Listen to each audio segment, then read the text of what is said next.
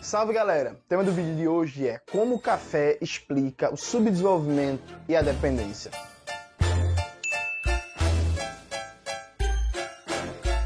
Antes de começar propriamente o tema do vídeo do canal, quero muito agradecer a você que ajuda a manter e melhorar nosso canal a partir do apoio.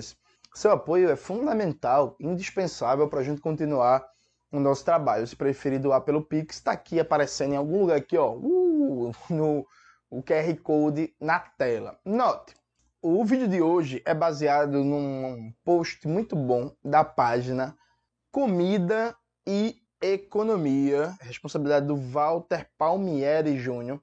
É uma página maravilhosa. O Walter, se não me falha a memória, inclusive, acho que ele nem é comunista e tal, mas é um, um, estudioso, um economista, é um cara que faz um debate muito massa sobre como que a gente pode pensar a dinâmica da economia a partir da nossa alimentação, da comida, tá ligado? Ele fez um post sobre o café e o subdesenvolvimento que é perfeito para a gente entender nosso Brasil, para a gente entender esse vale de lágrimas que a gente vive. Eu tava agora há pouco, né? A gente deu uma pausa gravar vídeo, tava conversando, eu, Cauê e Maíla, a gente conversando sobre como o Brasil, hoje o grosso da esquerda, disputa políticas públicas a partir de uma parcela ínfima do orçamento, né? A gente não debate a criação da riqueza, as relações de produção. Eu acho que é interessante a gente pensar o seguinte: vamos lá. Quais são os maiores produtores de café do mundo? Aí tem aqui a lista que o Walter colocou na página, né? Veja, os maiores produtores do mundo que lideram as exportações de café verde, café cru, que é aquele café que foi colhido e tal, e ainda vai ser processado industrialmente para o consumo. O Brasil lidera, maior produtor do mundo, maior exportador, aliás, maior produtor não, maior exportador de café verde cru, tem 34% do mercado. Em segundo vem o Vietnã, com 16%. Depois vem a Colômbia, né, com 8%. Perfeito? Perfeito. Então quer dizer que Brasil, Vietnã e Colômbia são os maiores exportadores de café cru, café verde do mundo. Mas quem são os maiores exportadores mundiais de café torrado, de café processado, aqueles café descafeinado, cappuccino, não sei o que, aqueles cafés chiques que a gente toma por aí, aqueles café gourmet, aqueles café que a gente compra no supermercado. Aí tem a listazinha aqui, ó. Suíça com 22,6%, Itália com 14,5%, Alemanha com 14,1% e França com 10%. Esses quatro países, nenhum deles produz café. Porque, primeiro, esses lugares horríveis nem deve nascer pé de café por causa do frio, né? Então, assim, a gente está falando de que os maiores produtores do mundo de café não são os maiores exportadores de café processado.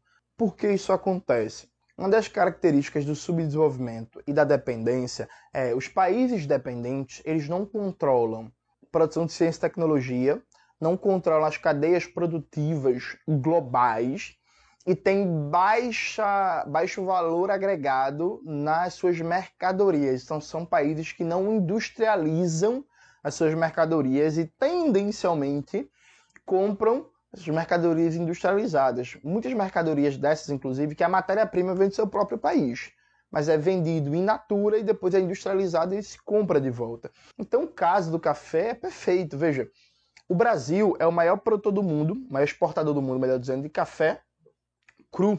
Só que 99,85% do que o Brasil exporta de café não é torrado. Então o Brasil não industrializa quase nada do café que produz é quase que a mesma dinâmica do século XIX. Lembra quando você estudou na escola? Tipo, pô, o café no Brasil Império começa a crescer muito, aí depois vem a República, é a República do Café com Leite, o Brasil exportava muito café e por aí vai. É quase a mesma dinâmica. A gente produz o café e a gente não controla o comércio mundial de café. Os países europeus frios, desse tamanho, Suíça, tipo, desse tamanho, controlam o comércio mundial de café e controlam a partir de suas marcas. E aqui o post do Walter ele também diz, ó, as principais marcas, por exemplo, a Melita, uma empresa alemã. A Jacobs Doing Eikberts, sei nem como é que pronuncia isso. é empresa holandesa fusão com a divisão de café americana Mondelez Internacional. Vou colocar o nome dessa empresa aqui, que eu não sei nem pronunciar isso. Então, o que é que se faz? Por exemplo, monopólios estrangeiros gigantescos da Europa saem comprando café de vários produtores do Brasil, da Colômbia, de, do Vietnã, de outros países, e a partir do momento que você controla a comercialização mundial, você consegue determinar o preço que você vai pagar pelo produto primário. A questão é bem simples. Vamos dizer que eu sou um monopólio internacional. Aí Cauê produz café. Aí eu chego para Cauê e falo assim: ó, oh, bicho, eu quero pagar, sei lá, 5 dólares pela saca. Aí Cauê fala: não, pô, tu é doido. Isso aí tá muito barato. Eu vou ter um lucro muito pequeno com isso. Aí eu falo assim: ó, oh, bicho, o bagulho é o seguinte: se tu não quiser vender, eu vou comprar mais de um fornecedor do Vietnã. Tá ligado? É isso. Não quer vender não? Então. Aí chega no Vietnã, e fala para o Cauê do Vietnã, que produz café, ah, bicho, eu quero comprar essa saca aí por 5 dólares. Não, mas não, mas se não quiser vender, eu compro do Cauê da Colômbia.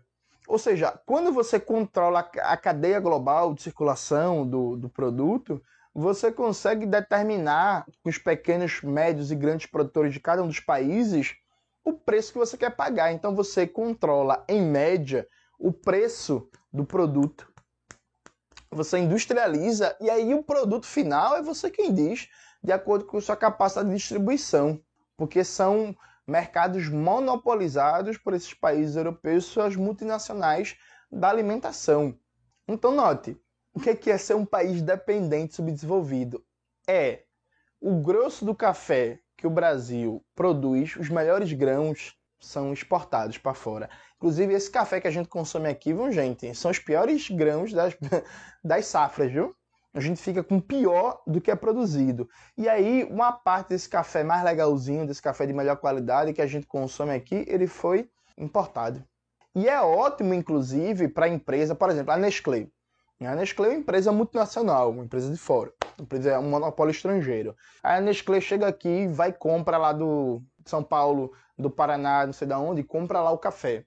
Aí ela industrializa na Itália. Aí depois ela vende para os mercados aqui brasileiros o produto da Itália. Isso é ótimo para a Nestlé. Ela tem um lucro a mais, inclusive maior do que se produzisse aqui industrialmente no Brasil, percebe? Ou seja, a gente tem um produto, mas não domina a sua comercialização global, não domina o processo produtivo é, de, de, refinar esse produto e fazer outras mercadorias várias a partir dele. A gente não domina o próprio mercado de marketing, a circulação de marcas e por aí vai. E a gente não controla o grosso da riqueza oriunda desse produto. E a gente pode dar vários exemplos disso. Exemplo clássico: o Brasil é autossuficiente em petróleo bruto. A gente não precisa importar petróleo bruto, mas a gente importa gasolina, a gente importa óleo diesel, a gente importa querosene, a gente importa um bocado de coisa, inclusive até petróleo bruto ultimamente está se importando também. Importa fertilizantes e por aí vai. A gente não precisava, a gente tem capacidade de produzir tudo isso internamente. A gente tem capacidade, gente, de fazer o nosso café torrado e exportar o nosso café torrado, inclusive, porque assim, gente, cá entre nós, viu? A gente tava conversando isso até agora há pouco, né, Cauê? Torrar café não é um processo muito complexo, não. Tipo assim, não é fazer um microchip, não é fazer um celular, é torrar café, tá ligado, boy? Dá para fazer. Boa parte, inclusive, da soja que o Brasil vende para a China é uma soja não processada também. A China processa lá e gera emprego lá.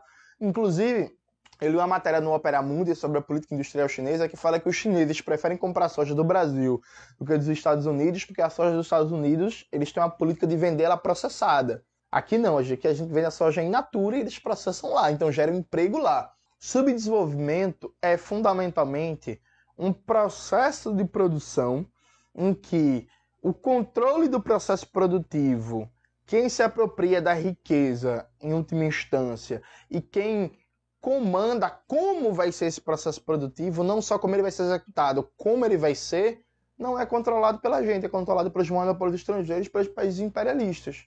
Então a gente produz café muito, é o maior exportador do mundo de café cru, mas o povo brasileiro bebe um café de péssima qualidade. E quem lucra bilhões de dólares todo ano com o café de verdade é a Suíça, a Itália, a França, a Alemanha. A gente produz petróleo bruto, mas o povo brasileiro paga uma fortuna por gasolina, uma fortuna por óleo diesel, tá ligado? A gente produz proteína animal e a carne é cara pra caralho e o povo passa fome, sabe? Tem milhões de brasileiros que não conseguem comer carne uma vez por semana porque não tem condições econômicas de o fazê-lo. Então, o subdesenvolvimento não é ausência só de indústria no sentido de pensar indústria, chaminé e por aí vai. Subdesenvolvimento é uma posição subordinada na divisão internacional do trabalho na economia global em que você não controla os fluxos globais do mercado, mesmo de um mercado em que você é o principal produtor. Então, o Brasil é um dos maiores produtores do mundo de café, mas a gente não controla absolutamente nada no comércio mundial de café e dos derivados do café cru, café torrado, café descafeinado, o cappuccino e por aí vai. Dá para reverter isso? Dá, mas é uma questão de poder político. Porque tem muito monopólio estrangeiro que está ganhando muito dinheiro, tá ganhando muita riqueza com essa condição. E os fazendeiros do café, os latifundiários do café, estão muito felizes com essa condição do Brasil, porque eles também estão ganhando muito com isso.